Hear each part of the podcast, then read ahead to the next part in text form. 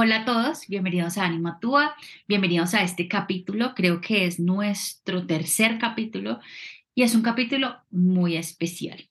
En este capítulo vamos a hablar de un tema muy delicado, más que delicado, tabú, pero creo que tengo la persona correcta de invitada hoy, una persona muy especial para mí que conocí hace menos de un año, pero que ha ocupado un espacio muy importante en mi corazón y me ha enseñado muchísimas cosas. Eh, ella quería que el capítulo saliera el día que está saliendo hoy y lo, y quiere, y lo quiso por algo muy especial, por honrar a este ser que, que estamos, digamos, honrando su partida de hace un año y al que le damos también la bienvenida a la vez con ella, Ana y a Sami, les doy la bienvenida, cada uno desde el lugar que les correspondía, desde el lugar más elevado posible de cada uno. Gracias por estar aquí y por medírtele a contar una historia que yo sé que no es fácil de contar, pero que estoy segura va a tocar muchos corazones y le va a enseñar a muchas personas a ver este tema de una manera diferente. Entonces, gracias de corazón por estar aquí. Gracias, André. Y gracias por darme el espacio y por abrirte a escuchar y por ser parte del proceso. Sin ti no estaría aquí. Gracias. Gracias. Eh, sé que vamos a, vamos a estar sensibles las dos, seguramente, porque se, se vienen estas fechas. Estamos grabando hoy, lunes 22 de mayo, y el viernes 26 que sale este capítulo es este aniversario y se mueven muchas cosas y reconocemos. Y siento que había una parte de ti que sí se estaba preparando mentalmente para, para, para sentirlo todo otra vez, ¿no? Entonces, lo primero que quiero que sepas es que en nombre mío y de todas las personas que lleguen a escuchar, tienes toda la libertad y el permiso de sentirte como quieras y de opinar y de sentir lo que quieras, porque si no, no sería real y tú eres real. Entonces, por favor, eh, empecemos con tu historia. ¿Qué pasó? ¿En qué estamos? ¿Quién eres tú? Un poquito, una mezcla de todo. ok, em, empiezo por decir quién soy. Mi nombre es Ana, tengo 31 años y eh, bueno, mi historia empezó justamente hace un poquito más de un año, en marzo de 2022, para ser exactos. Eh, en marzo, el primero de marzo de 2022, mi papá falleció. Eh, la verdad es que la relación con mi papá era una relación muy especial para mí. Em, era mi mejor amigo, mi héroe, mi consejero, mi todo. Él murió después de un par de meses de estar enfermo en el hospital. Entonces, de alguna manera, em, lo veíamos venir en la familia, nos habíamos preparado para el momento de su partida. Tuvimos la oportunidad de, de compartir con él el día que trascendió y quedarnos con él, pues a su lado. La verdad es que yo creo que fue una muerte, si lo puedo decir así, eh, muy bonita, porque su familia estuvo a su lado, nunca estuvo solo. Y cada uno tuvo la oportunidad de despedirse de él. Eh, yo en ese momento tenía una relación de pareja y esa relación de pareja era con Sammy. Sammy y yo teníamos un año y medio de relación en ese momento, vivíamos juntos, eh, habíamos empezado a vivir juntos. Em, y bueno, pues teníamos muchos planes, muchas, muchos sueños. Y mm, él tenía una historia de un duelo no trabajado de, de su papá. Entonces, cuando mi papá muere y él me acompaña en todo ese proceso, em, hoy que lo veo en retrospectiva, él puso todo su amor y todo su corazón en, en acompañarme y en, y en sostenerme. Y bueno, mm, fue, fue un, un momento muy complicado para él. Yo en ese entonces creo que no, no tenía la cabeza para estar presente en, en ese esfuerzo que él estaba haciendo por, por acompañarme y sostenerme. O sea, como que está súper enfocada en el duelo de mi papá. Y por otro lado, en paralelo, mi abuelita, la mamá de, de mi papá, se había enfermado, ¿no? Después de la muerte de, de su hijo. Y, pues su salud se deterioró bastante. En cuestión de dos meses, ella, ella también pues llegó a un momento terminal en su vida. Igualmente, eh, ese proceso de mi abuelita fue algo que, en la familia veíamos venir. O sea, ese deterioro, si bien fue muy rápido, fue muy evidente.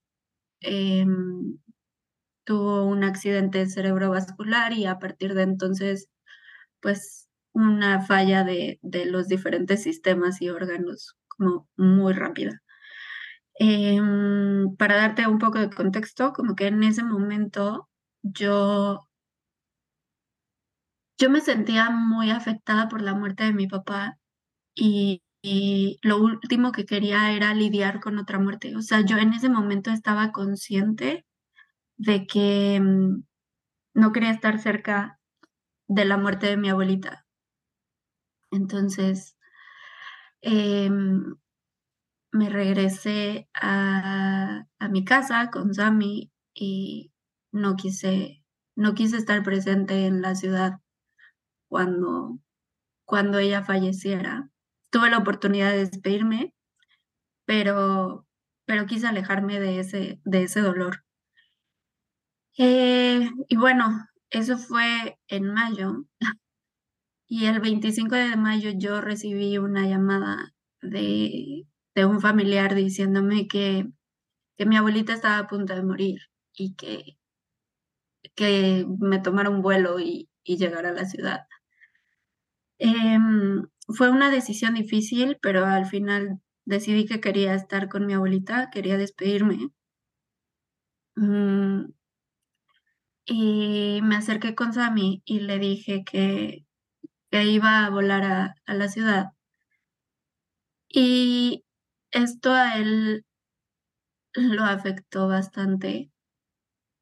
Lo afectó en el sentido de no puedo acompañarte en otra muerte más, porque la muerte de tu papá me despertó muchas cosas que yo no trabajé durante el duelo por la muerte de mi papá. Entonces, Em, me siento muy mal, perdóname, no puedo. Eh, y fue algo muy difícil para él. Yo en ese momento, como te dije, eh, en todo ese periodo yo estaba como muy desconectada de, de eh, empatía con él, porque pues mi corazón estaba en duelo por mi papá y en ese momento por mi abuelita. O sea, yo me estaba preparando para para enfrentar esa muerte y, y mi reacción fue de enojo, mi reacción fue como, eres mi pareja y quiero, necesito que me acompañes en esta situación. No entendía realmente cuál era el dolor y cuál era la razón por la que él se, se estaba negando a acompañarme. Mm, pero finalmente pues decidí salir de la casa, decidí ir en camino al aeropuerto y cuando está a la mitad del camino, no sé cómo, no sé cómo sucedió eso, pero simplemente supe que tenía que regresar con él. Em, regresé, regresé a la casa y lo encontré pues muy mal no en un estado consciente, más bien em, yo creí que había tomado algo, ingerido algo, no sé. Al final supe que había tomado una dosis muy alta de ansiolíticos. Em, no estaba actuando como, como él. Y además de enojo, ahí me di cuenta de, del dolor que esto le causaba. O sea, además de que yo estuviera enojada porque, porque él hubiera decidido eh, evadirse con, con los ansiolíticos, pude ver que, que estaba sufriendo y que le costaba trabajo y que era su manera de enfrentar las cosas. Em, no estoy diciendo que hubiera sido lo correcto o que yo lo apoyara en eso, pero más bien lo vi con, con ojos de empatía, con ojos de del amor que le tengo. Mm, y bueno, después de eso discutimos, hablamos, lloramos por muchas horas durante ese mismo día. Em, y al final de la conversación, él, él me decía muchas cosas, pero las que se me quedaron grabadas fueron, me voy a ir, Ana, y, y un día vas a entender por qué lo hice. Y un día vas a entender que a veces, aunque se quiera salir adelante, aunque se, se quiera trascender las cosas, superarlas, a veces no se puede. Y yo en ese momento tenía la mentalidad de querer es poder y si tú tienes una meta en la vida o un sueño o un objetivo muy claro, basta con tenerlo claro para empezar a, a cambiar la situación y cambiar las cosas, pero, pero con él aprendí que si bien tener ese objetivo claro es el primer paso, no lo es todo. También es la consistencia, la disciplina de, de seguir los pasos siguientes y de seguir andando ese camino que es muy difícil en el que pues te enfrentas a, a, a muchas dificultades y obstáculos. Y si no tienes las herramientas, pues aunque quieras, muchas veces no lo logras. Y creo que ese fue su caso. Em, esa fue una de las cosas que me dijo. Eh, yo respondía a eso como, no me digas que te vas a matar, porque las personas que, que se matan no lo anuncian, no lo dicen, simplemente lo hacen. Y hoy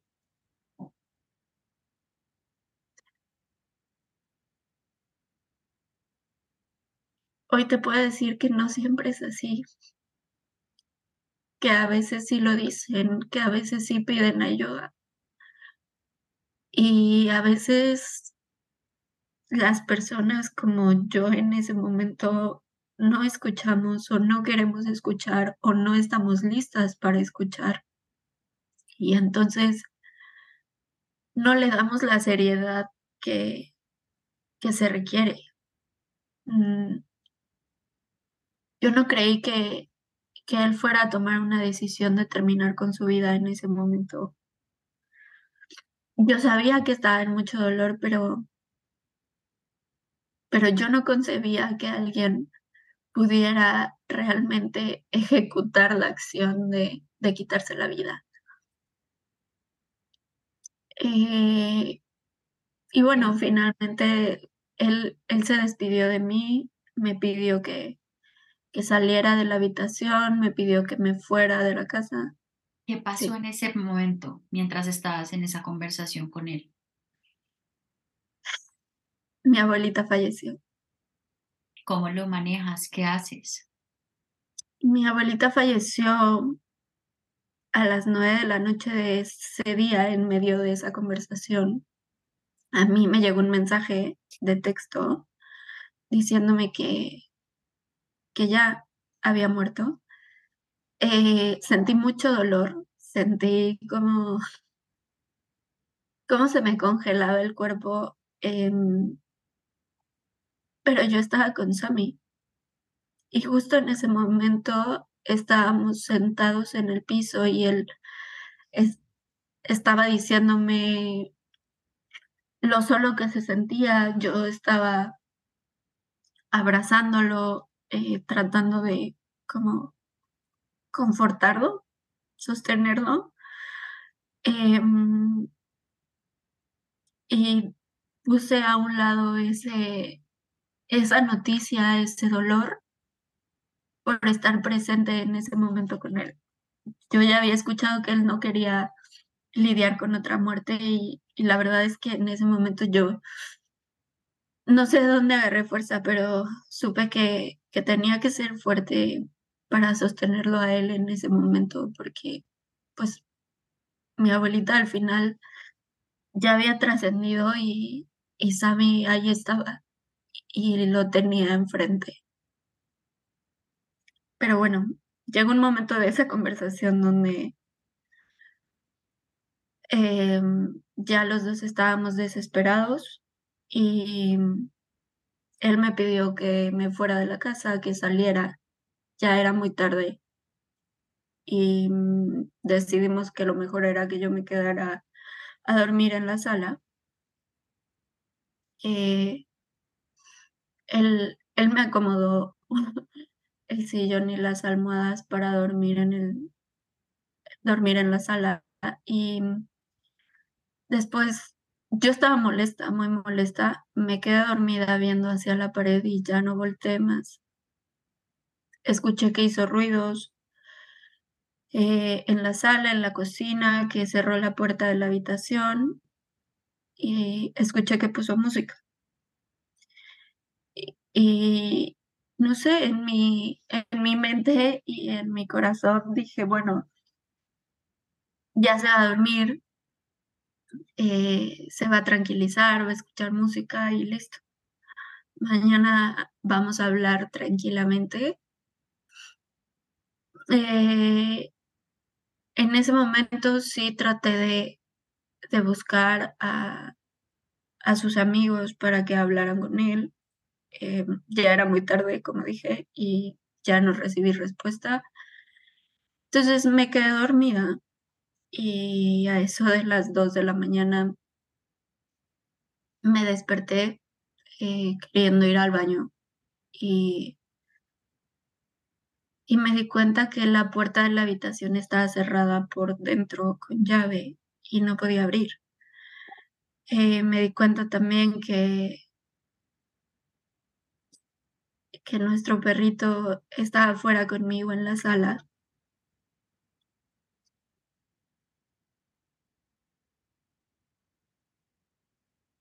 Y fue cuando lo vi que supe que supe que, que estaba pasando. Eh, encendí las luces, me asomé por la, por la ventana de afuera hacia la habitación, él no estaba. Hablé por teléfono a, a un amigo suyo y me dijo que, que hablara a la policía y que él iba en camino. La policía llegó. Cuando llegó, yo ya estaba muy asustada porque además había un olor a gas que estaba saliendo muy fuerte de, desde la habitación. Eh, cuando llegó la policía, forzaron la puerta eh, de la habitación, no estaba, forzaron la puerta del baño y y Sammy Sammy estaba en el piso. Y y la llave del gas estaba abierta. Y había tres frascos de ansiolíticos vacíos. Mm, a mí me sacaron de ahí por el olor a gas. Y me sacaron con, con el perro. Eh, solo recuerdo que la policía llegó a interrogarme y, y lo único que podía contestar era que me dijeran si estaba vivo. Y llegó un momento que me dijeron que no, que ya no tenía signos vitales y que la hora de la muerte había sido las dos de la mañana, aproximadamente. por cómo lo encontraron como su cuerpo. Y yo en ese momento solo me acordé de ver el reloj cuando me desperté a querer ir al baño y eran exactamente las 2 de la mañana. Y no sé, a partir de ahí me desconecté. Sentí que que me volvía loca. Ahí creo que hay un nivel de dolor que el ser humano puede soportar conscientemente. Y yo creo que en ese momento mi mi cuerpo se protegió a sí mismo y se desconectó. Em ya me puse a llorar aquí. Esa es la historia. Gracias por contarnos a todos la historia. Em, fueron muchas muertes en muy poco tiempo. Sé que cada una tuvo su su tema específico, su particularidad. Eh, sé que esta última muerte implicó muchas cosas y lo sigue implicando en tu vida, en, en tus procesos y con cero intención horrible, te voy a hacer una pregunta muy difícil, pero muy real y es, ¿cómo vive uno después de algo así?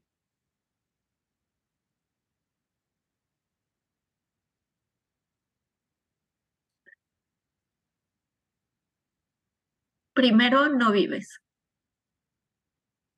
Sobrevives. Sobrevives porque, mm, después de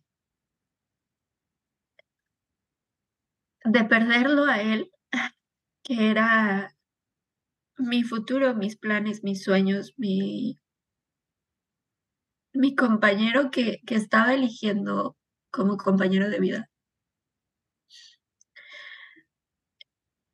Y y después de perder como tu origen, refiriéndome a mi abuelita y a mi papá, ¿y de dónde vienes? Eh, perdí todos mis cimientos, o sea, yo no me reconocía a mí misma, entonces, partiendo de eso, no puedes vivir tu vida, no puedes vivir la vida sin si no te reconoces como ser humano, como persona, como como individuo. Ya no eres la hija de alguien, ya no eres la nieta de alguien, ya no eres la pareja de alguien.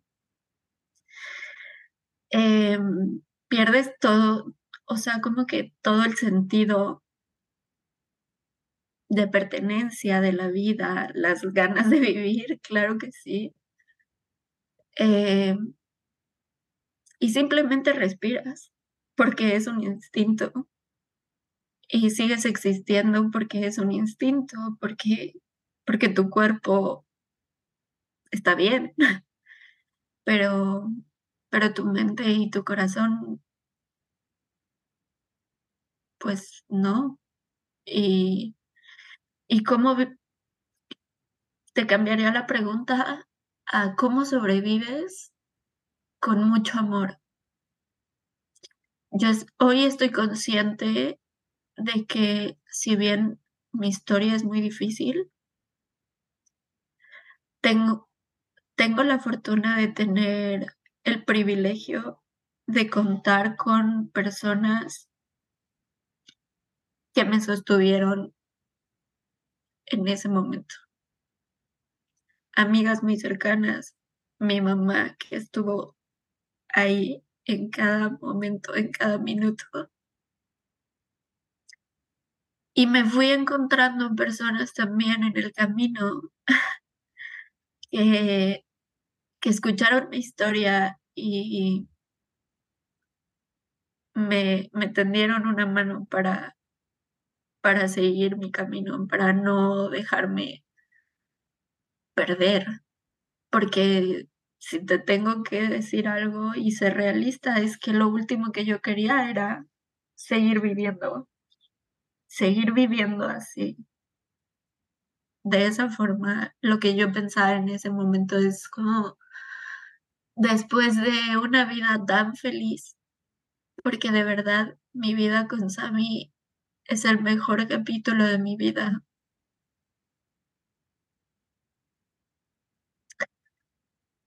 Después de conocer la felicidad de esa forma, ¿para qué, para qué tendría yo que vivir? ¿Para qué si ya no iba a volver a ser ni una fracción de feliz de lo que fue? Eso es lo que pensaba. Entonces, ¿cómo sobrevives? Con mucho amor de las demás personas y que poco a poco vas sanando tu, tu amor por ti misma hasta que eres capaz de sostenerte otra vez de pie y empezar a caminar. Wow.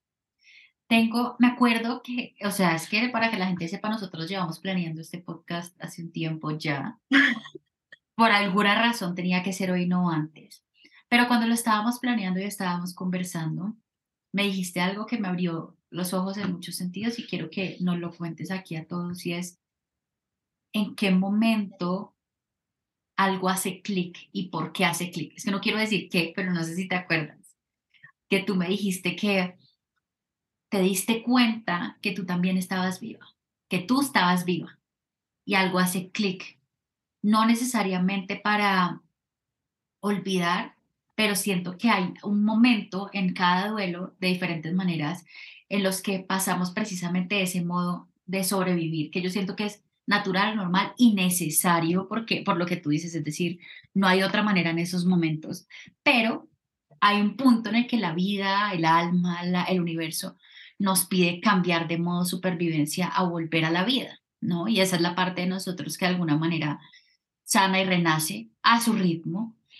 ¿Cuál fue ese momento para ti y cómo llegas a esa conclusión?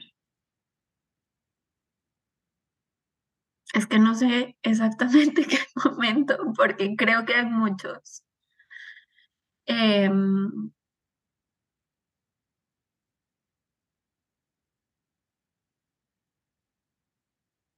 si me recuerdas que te dije.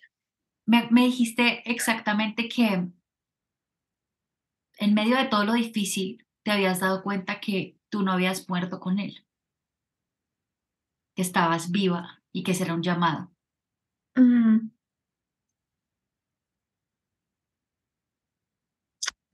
Porque siento que no es fácil, ¿no? Como que siento que inevitablemente hay una parte de uno en cada duelo, e incluso en esos tres que están tan unidos, una partecita tuya muere en muchos sentidos, no en el sentido físico claramente, pero en muchos sentidos, cuando mueren estas personas.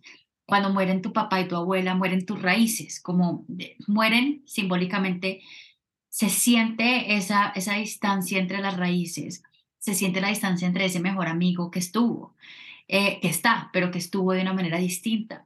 Entonces, esas partecitas que mueren de alguna manera nos hacen sentir que también morimos todos nosotros en ese momento en que la persona parte.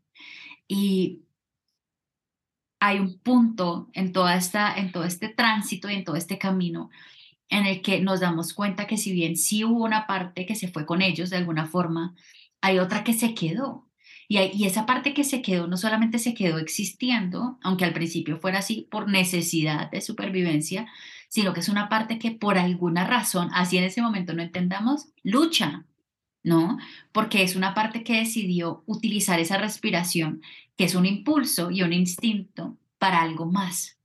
Y cuando yo te conocí, era evidente que había muchos conflictos, claro, entre todos esos procesos, pero era evidente que había una persona que estaba queriendo luchar, que estaba queriendo encontrar o una razón o una chispa o, encontrarse a ella misma para seguir. No como que tal vez faltaban razones, pero, pero había una parte que decía, Ana, vamos. ¿Cómo lo sientes tú? Ah, ya. Hubo, a ver, después de esto ya te dije, eh, yo simplemente respiraba y no quería vivir y no quería existir. Em, Intenté quitarme la vida tres veces después de esto. En el, en el tercer intento, que fue el último, em, yo intenté ahogarme. Mm, y hubo dos cosas que pasaron que yo interpreto como señales. Em, una es yo estaba en una, en una piscina adentro, eh, ya con la decisión. Eh, ya recuerdo estar abajo del agua y, y estaba forzando a mi, a mi mente a, a quedarse ahí, a no luchar, a luchar con mi cuerpo y mis instintos. Y de repente sentí que alguien saltó a la piscina y ese alguien fue un perro, fue un perro de, de una amiga mía que era dueña de la casa donde, bueno, que es dueña de la casa donde yo me estaba quedando. Eh, y ese perro empezó a rodearme y empezó a ladrar y evidentemente pues salí del agua. Y en ese momento me di cuenta que, que debía haber algún otro propósito. Que sí me frustré, sí me enojé, sí le grité a Sammy, le grité a mi papá y les dije que porque eh, no me dejaban irme con ellos y era todo lo que quería. Pero cuando me calmé, mm, pensé que debía haber un propósito mayor. Y a mí me chocaba que la gente al inicio de todo esto me dijera como, un día vas a entender por qué y para qué suceden las cosas y vas a encontrar una razón. Ah, para mí no hay algo peor que te digan eso, pero, mm, pero un día sucede en tu cabeza, a tu tiempo, a tu ritmo, y no necesitas escucharlo de afuera, simplemente te das cuenta que, que debe haber algo más. Y si bien no está muy claro al inicio, es como vivir por esa curiosidad de Wow, qué más podría pasar. wow. ¿Qué, qué, qué hay, qué más hay para mí? ¿Qué más hay para, para, vi- para vivir? Y si lo pienso hacia atrás, eh, yo, la razón por la que yo decidí vivir es, por ejemplo, estar el día de hoy aquí hablando contigo y que la gente pueda escuchar qué es un suicidio, cómo se siente un suicidio, cómo se siente ser testigo de que alguien se quite la vida em, y cómo vives después de eso. Mm, y si eres alguien que está pensando en quitarse la vida, que sepas que no solamente es tu decisión, o sea, sí es tu decisión, pero no solamente te afecta a ti, afecta, es una reacción en cadena que afecta muchas vidas. Em, me encantaría decir que, que todo se va a solucionar, pero se va a solucionar si queremos y tenemos la intención de hacerlo. Y es importante hablar, es importante comunicar las emociones y es importante visibilizar el tema del suicidio y, darle un espacio en la conversación, porque al contrario de lo que la gente piensa, hablar de suicidio no hace que una persona se suicide. Una persona que se suicida quiere ser escuchada, pide auxilio, pide ayuda.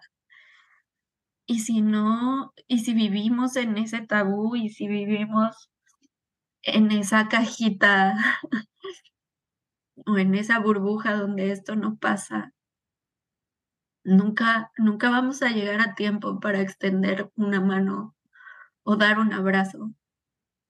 Entonces, volviendo al tema, creo que yo viví para hoy poder hablar de esto y es uno de mis planes seguir compartiendo esta historia como historia de vida para quien le sirva. Y, y listo. De acuerdo, y seguramente, seguramente ya estás tocando muchas, muchos corazones y muchas mentes. Y estaba pensando la semana pasada que estuvimos en nuestro círculo de duelo, se me pasaban muchas cosas por la mente, porque teníamos eh, mujeres que han perdido a sus parejas por una enfermedad, por suicidio o por asesinato, ¿no? Y cada una traía algo distinto a la mesa en términos de, de procesos, de herramientas, de preguntas. Y algo muy bonito, que esto no lo sabes, pero que, que digamos al otro día trabajando en sesión individual con algunas de ellas, sobre todo personas que me hablaban sobre sus procesos por enfermedad, era algo que me pareció supremamente mágico de ellas, fue que ellas supieran reconocer la verdad detrás del suicidio. Porque yo decía, en nuestra sociedad, de la forma en que nosotros pensamos muchas veces, no falta quien diga, oh, esta persona eh, sufriendo porque, porque su pareja se suicidó, pero es que mi, mi pareja quería vivir, ¿no? Y he escuchado frases así, donde empezamos como a jugar malabarismo con las vidas de cada uno y sus voluntades. Y yo dije, quizás pueda, llegue a escuchar algo de esto. Y nada que ver, me llegan es, mensajes de estas mujeres diciéndome, hablando con ellas y les digo cómo se sienten y me decían, es que, es que lo más difícil es cuando las personas no entienden que quienes se suicidan también están enfermos, que esa también es una enfermedad que se lucha. Y yo decía, gracias, ¿no? Gracias porque se nos olvida eso y porque entonces hemos reducido a través de, de suicidio o de la voluntad de no vivir simplemente una, una decisión que, que se fue, que, que, que se tomó sin ver que definitivamente sin generalizar, pero en la mayoría de los casos se trata de personas que han tenido una serie de conflictos, problemas, enfermedades eh, que los han llevado, digamos que yo creo que van luchando constantemente y un día esa lucha se equilibra para el otro lado, por decirlo así, ¿no? Es, por lo que nos cuentas, a mí tenía un, un tema con la muerte sin resolver, que yo aquí hago un paréntesis gigante y es, no dejemos, no echemos en saco roto el hecho de que hay que trabajar en los duelos, que es importante darles ese espacio para que luego no nos lleguen después como una como una avalancha de algo que no vamos a poder manejar y cierro ese paréntesis, pero entonces digamos que vemos la historia que nos cuentas de Sami, es la historia de una persona muy especial, que obviamente yo tengo más detalles, pero es una persona muy especial que tenía unas luchas internas duras, ¿no? Y, y reconocer esa lucha y reconocer el suicidio no como, no como simplemente una acción aleatoria, sino como un proceso de lucha, yo siento que también es importante para tumbar un poco ese tabú que hay detrás de la, si ya la muerte tiene tabú, el suicidio es la cosa más, más horrorosa para las personas que no quieren entender un poquito más allá. Y, y, claro. y es respetable para quien nos escuche que no piense igual. Yo aquí siempre hablo desde mi opinión y sé que compartimos la misma opinión en ese sentido y es, eso, pucha, no podemos limitar a una persona a ese último momento, que es algo que también me decías, como, y yo no me quedo con eso, me quedo con todo lo demás, pero, pero a reconocer también que si bien en nuestra sociedad apenas ahora le estamos dando un espacio al alma y a la mente, no solamente es el cuerpo el que se enferma, ¿no? Eh, esa parte me parecía, me parecía importante y me pareció bonito contártelo también porque sí vi mucha, o sea, me encanta la forma en que por fin estamos entendiendo esto y siento que quizás en una sociedad en la, que las personas puedan verlo así, va a haber más posibilidad de sostener a quienes tienen que pasar por esto, ¿no? Porque al final, claro, eh, ninguna muerte es algo que uno pide, pero en esta situación uno nunca se imagina o dice, yo quiero ser parte de esto, ¿no? Como uno, uno, se, uno se piensa acompañando a un enfermo en sus tratamientos o hasta el final de su vida, pero uno nunca se imagina o se apuntaría a tener que ser parte de un proceso de suicidio, ¿no? Pero ojalá la sociedad también a partir de estas historias se permita entonces ayudar y sostener de una manera más transparente y bonita a quienes lo atraviesan, para que además del dolor de la pérdida, no esté encima el dolor del suicidio, del dolor de la de qué van a decir o me dijeron desde a mí me dijeron desde pequeña que las personas que se suicidaban supuestamente no no iban al cielo, ¿no? Entonces imagínate el peso. o, o enfrentarnos a tantas cosas. Tengo muchas personas conocidas que, que esconden el suicidio por mucha vergüenza, sin entender que esa vergüenza también termina siendo una carga y muchas dinámicas más. Entonces yo aquí te quiero decir cómo haber atravesado esto te cambió la visión que tienes, uno, de la muerte y dos, del suicidio.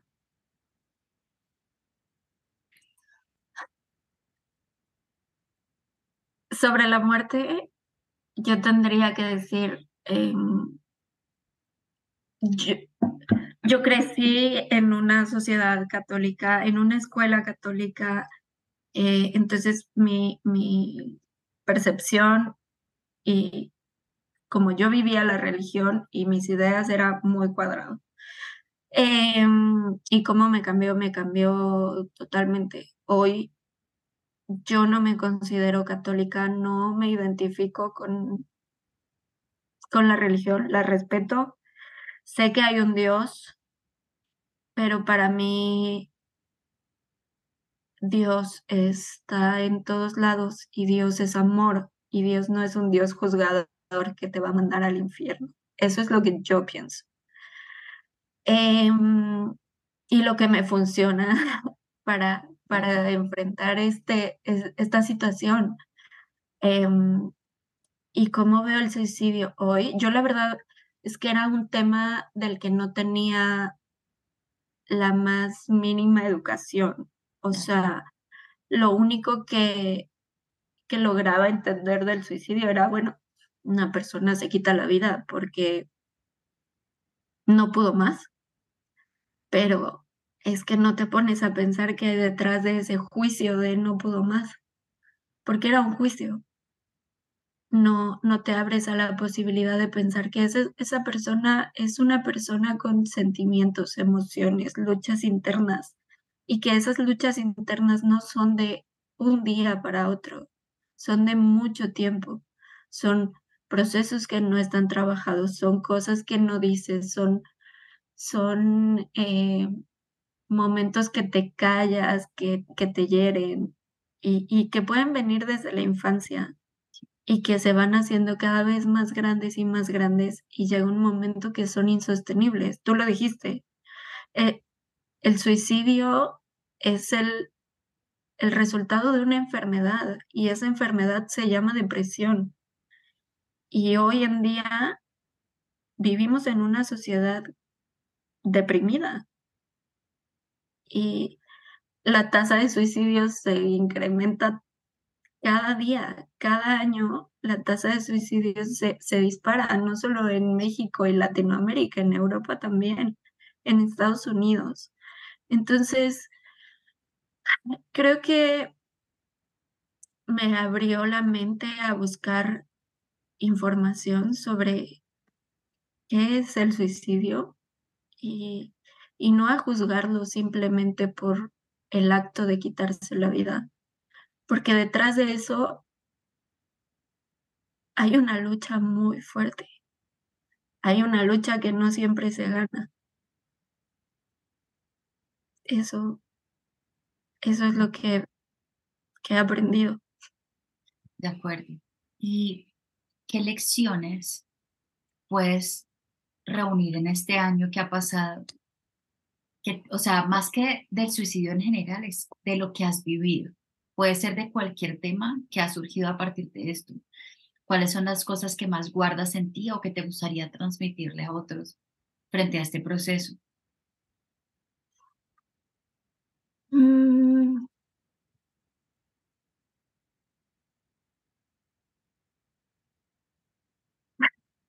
eso, que la lección más grande es la empatía. La empatía por la persona de enfrente, la empatía por uno mismo si eres tú quien está viviendo el suicidio de alguien. Y la empatía por las personas a tu alrededor, porque mm, no se habla mucho de esto, pero cuando estás en duelo por una persona, no solo pierdes a esa persona, pierdes a muchas otras a tu alrededor que siguen vivas, pero que no saben cómo acompañarte. Y entonces, por eso creo que la, la lección más grande es, es la empatía. Estoy de acuerdo contigo. ¿Qué sientes que pudo? Dos preguntas a la vez. ¿Qué sientes que te ayudó a transitar y te ha ayudado, porque yo sé que no ha terminado el tránsito, eh, a transitar este proceso y qué sientes que te faltó y que ojalá los demás pudieran tener? Mm, ok.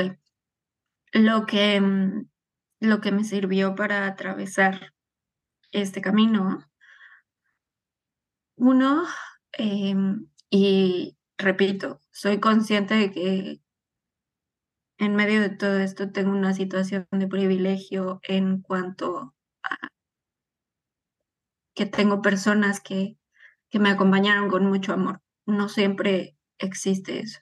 Y por otro lado, eh, em, acceso a, a, recursos y herramientas, a profesionales. Eh, en mi caso, tuve la oportunidad y fui sostenida por un grupo de tres terapeutas simultáneos. Al mismo tiempo tuve la oportunidad de tener un trabajo que me, que me diera eh, varios meses para recuperarme sin trabajar, sin abrir la computadora mm, y enfocarme en mi duelo. pero también estoy consciente que pues no todas las personas tienen, tienen acceso a eso. Pero sin embargo, buscar ayuda profesional porque aunque uno crea que va a poder solo, esto es demasiado grande y no se trata de de salir, se trata de de recuperar cada pieza y eso es un trabajo muy grande que, que requiere ayuda y no por eso eres menos, no por eso no lo lograste, no por eso vas a fracasar. Eh, al contrario, cuando te abres a la posibilidad de, ser ayudado, encuentras personas muy especiales. Eh, ¿Y qué me hubiera hecho falta? Uf. Hay personas que se fueron en medio de este proceso, que se alejaron no sé, por incomodidad al duelo, por no saber qué decir, por no saber cómo acompañar, por, por ignorancia sobre el tema. O sea, yo no, las juzgo porque en su lugar no sé si yo hubiera podido, pero, pero esas personas me hicieron falta. Fuera de eso, creo que afortunadamente he tenido todo para, para estar hoy aquí voluntad sobre todo. No, yo siento que a esta parte, a este capítulo le faltará una segunda parte, sin duda. Y de hecho, qué, qué bueno que las personas que tengan preguntas frente a esto, si se animan, nos las puedan hacer para abordarlas directamente en, una siguiente, en un siguiente episodio, si te parece bien a ti. Yo, eh, por mi parte, antes de cerrar, quiero darte las gracias por todo, porque el día que te conocí no fue casualidad y lo contaremos en algún momento, porque, porque yo siento que directa e indirectamente le has enseñado a muchas personas y les has dado a las personas también muchos motivos para seguir, no porque uno se compare, pero siento que a veces ciertas comparaciones son positivas. Cuando vemos una persona como tú, que tuvo que perder a su papá, a su abuela y al mismo día a, a su pareja, el amor de su vida, y que de alguna manera, así sea en un primer momento por simple curiosidad de ver que tenía la vida pendiente, que me parece hermosa esa parte, eh, luchó y sigue luchando. Y sé que hay días muy coloridos y sé que hay días muy grises, pero sé que has logrado mm, aprenderte a mover en esos días y aprender a levantar la mano cuando el día se va un poquito más gris de lo que uno puede manejar. Siento que eres una persona auténtica, siento que eres una persona que a no todos nos deja ver esa parte tan bonita y tan vulnerable, porque no, no es chévere, yo entiendo, pero me siento absolutamente honrada de ser esas pocas personas que hemos logrado conocerte hasta lo más profundo, en todos los sentidos de, de lo bueno, lo malo, lo, lo, lo chistoso. Y, y, un año después, tenerte aquí, después de, todo, de toda esta avalancha, para mí es motivo de orgullo y de muchísima, muchísima admiración. Me siento honrada por tu proceso, por permitirme ser parte de él y porque sé que tu testimonio, esta parte y, y las 7000 partes más que hagamos, van a tocar vidas y van a ayudarnos a cambiar el estigma, el tabú y los miedos que hay detrás de algo que, que por ignorarlo no vamos a dejar de vivirlo y que más bien ojalá podamos aprenderlo a hablar para poderlo sentir, manejar y acompañar diferente. Entonces, esta velita morada, porque tenía que ser morada, es para Sami, para que esa luz que él ha dejado y que seguirá al lado tuyo siempre brille, que en los días difíciles igual se sienta fuerte y que su legado, que sea, un legado de mucho aprendizaje de mucho amor por la vida y de mucha conciencia por la lucha mental, por la lucha de los problemas que van más allá de los ojos y de lo físico, pero que son igual de importantes y de valiosos. Entonces, yo sé que Sammy estuvo aquí en cada parte y que hoy, día en que sale este episodio, también lo está. Gracias, Sammy, por, por haber enseñado sobre el amor a esta mujer y por seguir manifestándose también en tu vida. Entonces, gracias a los dos por ser testimonio, no solamente una historia de amor, pero también una historia que trasciende la vida y la muerte. Gracias, André.